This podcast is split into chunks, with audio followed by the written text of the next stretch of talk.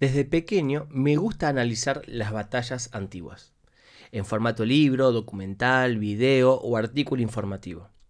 Si bien todas y cada una de ellas representan el egoísmo humano y el avance sin límites del pecado, me gusta ver la inteligencia de líderes al estar en desigualdad numérica y ganar la batalla, a pesar de tener todo en su contra.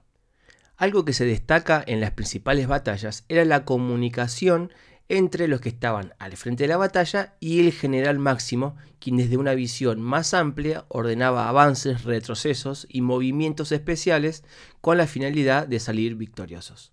Sin una buena comunicación, el campo de batalla podría tornarse en confusión y desorganización a la hora de tomar decisiones y muy posiblemente la victoria correría peligro. Hace unos días pudimos ver cómo Pablo nos recomendaba la mejor armadura para ir a luchar nuestra guerra espiritual del día a día. Nuestra guerra no es como las que podemos ver por televisión o repasar en un libro de historia, sino contra las huestes angelicales malignas, según lo que él nos cuenta en Efesios capítulo 6 a partir del versículo 10.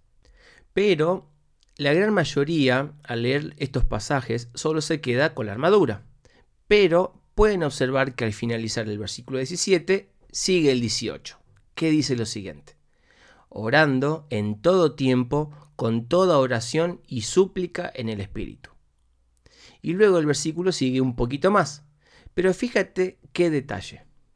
De poco nos sirve la mejor armadura, el mejor casco, la espada más filosa, si no dependemos del mejor general de toda la historia.